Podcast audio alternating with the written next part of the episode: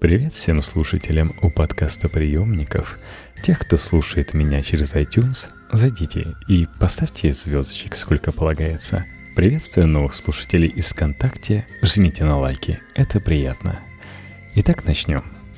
Совместно с издательством «Ман, Иванов и Фербер» постнаука публикует главу из книги «Кому нужна математика?» Понятная книга о том, как устроен цифровой мир математиков Андрея Рейгородского и Нелли Литвак, посвященная применению математики во всех сферах современной жизни, от чтения Торы до занятия бизнесом. Конкретно эта глава посвящена истории онлайн-рекламы, Нобелевскому лауреату Уильяму Викри и стоимости одного клика. Что бы мы ни собирались предпринять, от ремонта квартиры до поиска работы и планирования отпуска, последние 10-15 лет практически любое дело мы начинаем с белой странички поисковой системы. Популярность и полезность поисковиков трудно переоценить. Один Google обрабатывает более 10 миллиардов запросов в месяц. Мы вводим запрос, и буквально в считанные секунды на экране появляется первая страница результатов поиска – ее содержание – тема особенно интересная, потому что большинство из нас дальше первой страницы не заходит. Это широко известная статистика. Наверное, кое-какие принципы заполнения первой страницы вы уже давно заметили. Например, если вы ищете что-то связанное с товарами и услугами, то на самом видном месте вверху первой страницы появляется реклама. Рынок онлайн-рекламы у поисковиков просто колоссальный. Реклама – это источник доходов Яндекса практически на 100%. Число рекламодателей Google уже давно превысило миллион, а доход Google от онлайн-рекламы в 2015 году оценивался в 44 с лишним миллиарда долларов. Почему почти у всех крупных поисковиков онлайн-реклама выглядит именно так, как сегодня на нашем экране – Почему вы видите именно эти объявления и в этом порядке? За каждым объявлением скрываются глубокие математические идеи и не одна, а целых три Нобелевские премии. В этой главе рассказывается о математике онлайн-рекламы, но я, пожалуй, опущу слишком громоздкие формулы, которые все равно не воспринимаются на слух. Поисковики в их современном виде появились сравнительно недавно – конце 1990-х. Реклама гораздо раньше. Газеты, щиты, телевизионные ролики. Мы расскажем о развитии и особенностях онлайн-рекламы примерно так, как это сделал Сергей Измайлков, профессор Российской экономической школы, признанный эксперт в этой области. Все мы настолько привыкли к рекламе в поисковиках, что первый тезис Сергея застает нас врасплох. Изначально, когда поисковые системы только появлялись, выгода такой рекламы для рекламодателей была совершенно неочевидна. Самый первый вопрос – кто увидит эту рекламу? С журналами, например, все понятно. Сноуборд надо рекламировать в спортивном журнале, а косметику – в женском.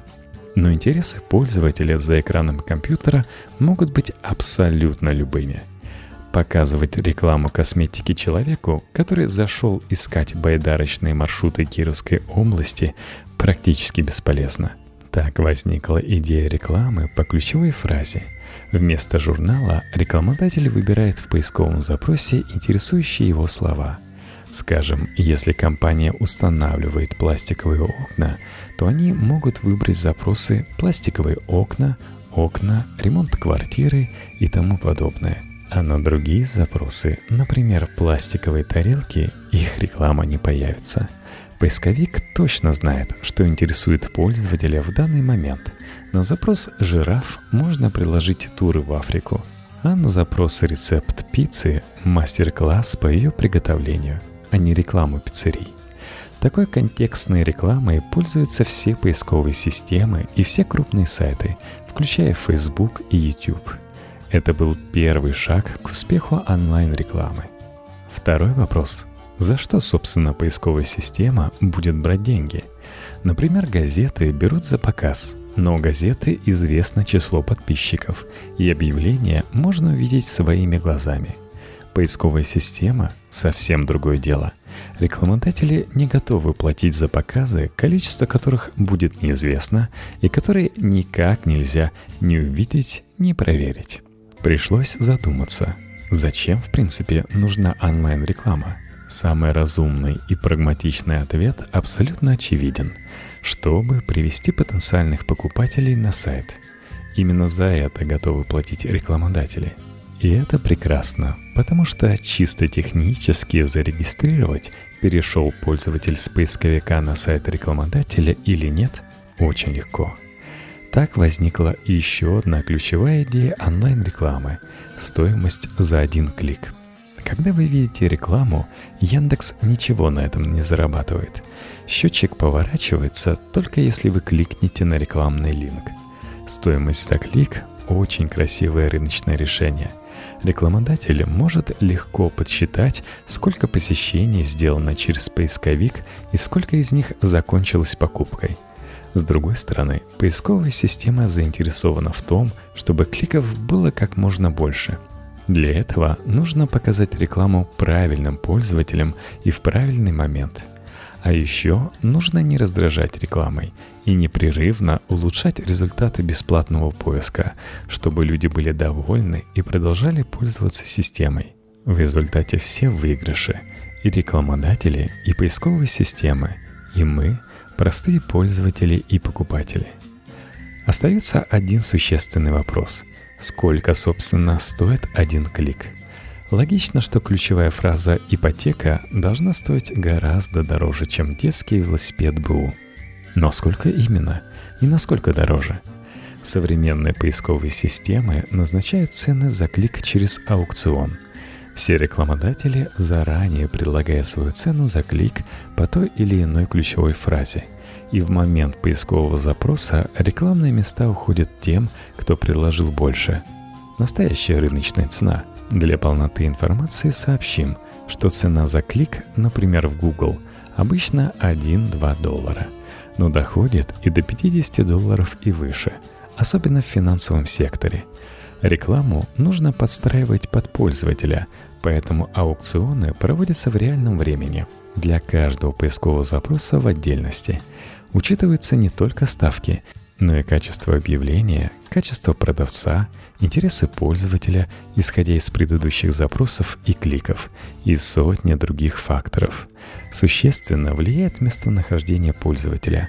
Например, если вы в Яндексе в настройках измените город с Москвы на Нью-Йорк, то рекламы московских компаний вы не увидите.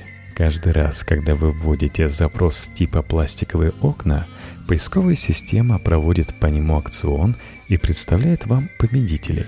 Это делают все поисковые системы. И поскольку один только Google обрабатывает примерно 40 тысяч запросов в секунду, по миллион аукционов в минуту далеко не преувеличение. Естественно, процесс полностью автоматизирован. Ставки делаются онлайн, победители и цены вычисляются автоматически по заранее заданной формуле – но какая формула сработает лучше всего? И вот тут в дело вступает математика, потому что поисковик устанавливает правила аукциона с целью заработать как можно больше, а рекламодатель приспосабливает свои ставки к этим правилам, чтобы заплатить как можно меньше. Можно ли сбалансировать интересы всех сторон? Можно ли придумать такие правила, чтобы игра велась честно и приводила к самому выгодному для всех результату – Этими вопросами занимается очень интересная область современной математики под названием «дизайн механизмов». В 2007 году ее основатели Леонид Гурвич, Эрик Маскин и Роджер Мейерсон получили Нобелевскую премию по экономике. Механизм в данном случае не машина, а механизм управления – Теория дизайна механизмов изучает, как создать оптимальные правила игры в условиях конкуренции, аукционы, голосование, распределение ресурсов. Онлайн-реклама всего лишь одно из многочисленных приложений. При слове «аукцион» мы обычно представляем комнату, полную хорошо одетых людей и человека с молотком на трибуне. Участники поднимают ставки. Раз, два, три – продано. Это открытый аукцион. Все слышат ставки друг друга – В онлайн-рекламе используются так называемые закрытые аукционы, потому что рекламодатели не знают ставок друг друга. Ставки сделаны заранее, и в момент розыгрыша поисковая система сравнивает их и вычисляет победителей и цены. Это похоже на ситуацию, когда каждый участник записывает ставку на листе бумаги и отдает его организаторам в запечатанном конверте. В момент розыгрыша конверты вскрываются, и товар уходит покупателю, чья ставка оказалась самой высокой. Представьте себе наиболее простую ситуацию, так называемый аукцион первой цены. Конверты вскрыты, и товар уходит по самой высокой ставке тому, кто ее предложил – Допустим, Анна и Борис участвуют в этом аукционе. Анна готова заплатить за товар 500, а Борис 300. Оба честно написали ставки 500 и 300. Товар ушел к Анне за 500. Все справедливо, но все ли довольны? На самом деле нет. Если бы Анна написала 400 или даже 301, то получила бы товар гораздо дешевле. Получается, что правдивую ставку делать невыгодно. Самое лучшее для Анны это разузнать или угадать ставку Бориса и поставить чуть-чуть больше. Теперь представим, что правила изменились. Товар получает тот, кто сделал самую большую ставку, но по цене второй по величине ставки. Это называется аукционом второй цены. Анна и Борис честно пишут 500 и 300. Анна получает товар за 300. Если задуматься, традиционный открытый аукцион с повышающимися ставками – это тоже аукцион второй цены. Товар уходит к победителю, как только его ставка становится чуть выше, чем предельная ставка второго претендента. Чудо аукциона второй цены заключается в том, что теперь делать правдивые ставки становится выгодно и безопасно. Анна может спокойно писать 500 и не волноваться, потому что больше 300 с нее не возьмут. А 300 и Борис готов заплатить, поэтому меньше 300 никак не получится. Создать правила, при которых выгодно делать правдивые ставки – один из основных принципов теории дизайна механизмов. Он называется «совместимость по стимулам». Аукцион второй цены – классический пример этого принципа. Математический анализ аукциона второй цены и доказательство совместимости по стимулам впервые предложил американский экономист Уильям Викри. Его статья, которая заложила основы теории аукционов, вышла в 1961 году. В 1996 за эти исследования Викри получил Нобелевскую премию по экономике. Именно аукционами второй цены в разных вариантах пользуются все поисковые системы. По словам Сергея Измалкова, это была четвертая революция в онлайн-рекламе – Итак, первая – контекстная реклама по ключевой фразе поискового запроса. Вторая – оплата за клик. Третья – стоимость за клик определяется через аукцион. И четвертая – аукцион второй цены. Главный вклад Викри – это формальный анализ аукционов и доказательство того, что различные форматы аукционов приносят одинаковый доход продавцу – один из удивительных результатов этого анализа заключается в том, что аукцион второй цены удовлетворяет совместимости по стимулам. То есть каждому участнику выгодно делать правдивые ставки. Понять это совсем несложно, почти элементарно. Вернемся к примеру, в котором Анна, Борис и несколько человек участвуют в аукционе второй цены. Каждый пишет свою ставку и кладет в конверт. Допустим, для Анны ценность товара 500, и ставок других участников она не знает. Что произойдет, если Анна поставит 600? Если все остальные участники поставили меньше 500, то ничего не изменилось. Анна по-прежнему получает товар за вторую цену, в данном примере 300. Повышать ставку смысла не было. Если кто-то поставил больше 600, Анна получает товар в любом случае – Победитель платит больше, но для самой Анны ничего не меняется. Опять же, повышать ставку смысла не было. Разве что из вредности, но модель этого не учитывает. Теперь представьте, что кто-то поставил 550.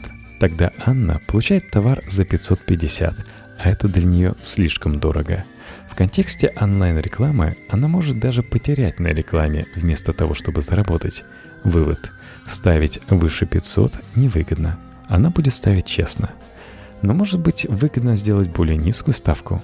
Оказывается, нет. Допустим, Анна решила попробовать поставить поменьше, скажем, 400. Если все остальные участники поставят меньше 400, то ничего не изменилось. Анна по-прежнему получает товар за вторую цену. Нас интересует вариант, когда кто-то поставил 450. В итоге Анна товар не получает, хотя цена ее устраивала, и она была готова платить больше, чем победитель. Возможность хорошей онлайн-рекламы упущена. Ставить ниже 500 тоже невыгодно. Получается, что при аукционе второй цены ни одному из участников нет никакого смысла делать ставку, которая отличается от их честной оценки товара. Это очень простой и глубокий математический анализ, в котором сходятся сразу две фундаментальные концепции. Одну из них мы уже обсудили. Это совместимость по стимулам, при которой честные ставки самые выгодные. Вторая – это так называемое равновесие по Нэшу. Речь идет о том самом Джонни Нэше из фильма «Игры разума», Равновесие по Нэшу представляет собой ситуацию, когда ни одному из участников невыгодно в одиночку отклоняться от выбранной стратегии. Данная концепция лежит в основе теории игр, за разработку которой Джон Нэш получил Нобелевскую премию по экономике 1994 года. Игрой можно назвать любую ситуацию, когда исход зависит от действий всех участников, и у каждого из них свои интересы – Очевидно, что аукцион – это тоже игра. Участники выбирают ставки с целью получить товар по самой выгодной цене. Аукцион Викри сильно упрощает реальность. Поисковые системы разыгрывают не одно, а несколько рекламных мест разной ценности. Хорошо известно, что количество кликов очень сильно зависит от позиции рекламы на странице – Например, по статистике Google, на мобильном телефоне почти 28% пользователей кликает на самую верхнюю рекламу, а на вторую сверху чуть больше 9%. Чем выше вероятность кликов, тем дороже место. Три верхние строчки самые ценные. Часто нижние позиции на первой странице тоже заняты рекламой. Это следующие по ценности места. Следующий ярус на экране справа – а в особых случаях реклама попадается и на второй странице, на пробу, для тех, кто ищет нестандартные результаты. Теория Викри распространяется на случаи, когда разыгрывается сразу несколько товаров. Это хорошо изученная модель аукциона, так называемый механизм Викри Кларка Грофса, который часто называется VCG по первым буквам имен его создателей. Схема вычисления цен и математические свойства VCG довольно сложны и выходят за рамки нашей книги. Главная идея этого механизма та же, что и аукциона второй цены. Возьмем снова наш простой пример. У нас один товар, Анна ставит 500, Борис 300, а остальные еще меньше. В аукционе второй цены Анна получает товар, но платит 300, то есть максимальную ставку других участников – Примерно то же самое происходит в VCG при розыгрыше нескольких товаров. Товары уходят к тем, кто сделал на них максимальные ставки, а цены определяются не ставкой победителя, а ставками других участников. Поисковая система также использует обобщенный аукцион второй цены изобретения Google. Система проста. Каждый платит не свою цену, а следующую по величине. Например, рекламодатели А, Б, В и Г – Поставили за клик 10 рублей 7, 3 и 1. Разыгрывается три места.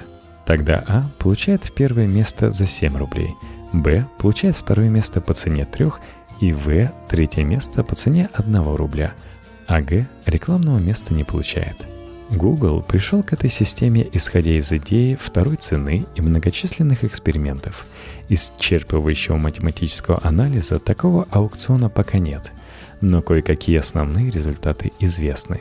Например, делать честные ставки выгодно не всегда.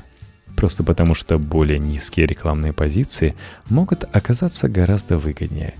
Это одна из причин, по которой Яндекс с августа 2015 года перешел на аукционы типа VCG, где честные ставки ведут к оптимальной позиции по оптимальной цене для всех участников – на самом деле картина в бизнесе поисковиков еще сложнее. При оплате за клик нет смысла отдавать козырные рекламные места под плохие объявления, даже по самым высоким ценам. Качественная реклама приносит больше кликов. Допустим, рекламодатель А заплатил 7, а Б всего 3. Но объявление Б генерирует в 4 раза больше кликов. Объявление А получит 1 клик и принесет 7 рублей, а Б на том же самом месте получил 4 клика и принесет 12. Поэтому при розыгрыше рекламных мест ставка Б считается выше, чем ставка А. Самым простым вариантом такого аукциона пользовался Yahoo в начале 2000-х годов. Качество сайта они оценивали как вероятность клика. Тогда ставка рекламодателя определялась как средний доход, который он предлагает. Ставка в аукционе Yahoo равно денежная ставка рекламодателя умножить на вероятность клика – как именно определяется качество в современных системах и как оно влияет на подсчет ставок – строгая коммерческая тайна. Это зависит от качества сайта, отзывов покупателей, интересов данного пользователя и многого другого. В итоге качество для поисковой системы – это потенциальное число кликов, которое принесет объявление. Но крайне важен и тот факт, что пользователям нравится видеть качественные объявления – это поддерживает репутацию поисковика, а при нынешней конкуренции она бесценна. По словам Сергея Измалкова, аукционы второй цены в реальной жизни встречаются редко. Очень трудно не дрогнуть и отдать товар за 300, когда знаешь, что можно было взять 500. Серьезная логическая ошибка заключается в том, что взять 500 не получилось бы в любом случае.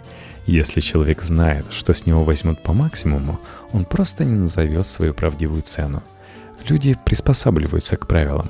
На этом фундаментальном наблюдении основана вся теория дизайна механизмов.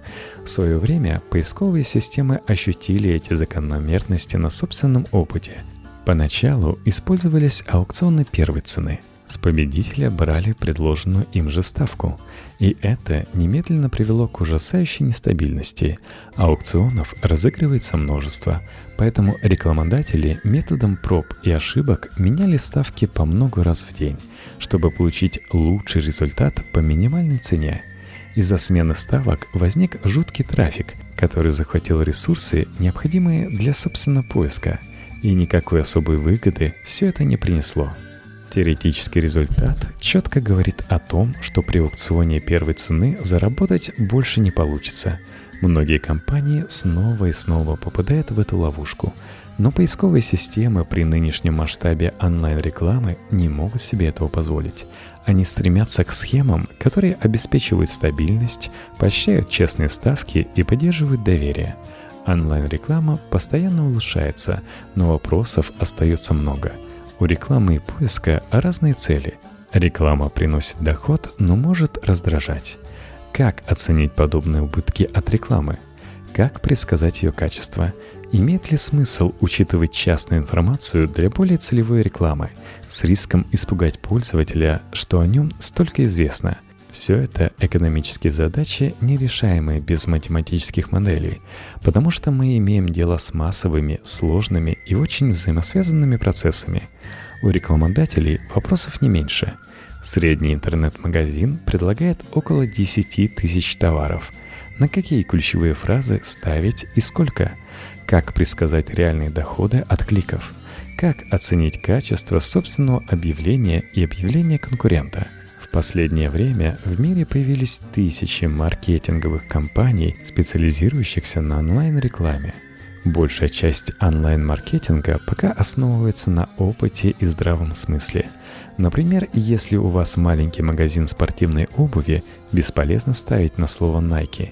Лучше поставить на синие женские кроссовки Nike – но некоторые компании уже разрабатывают и используют компьютерные программы для автоматического подсчета оптимальных ставок. Например, исходя из предыдущих ставок и продаж. При растущем размахе электронной торговли у нас есть все основания полагать, что будущее именно за автоматическими методами и математическими моделями. По ту и другую сторону онлайн-рекламы работа для математиков непочатый край –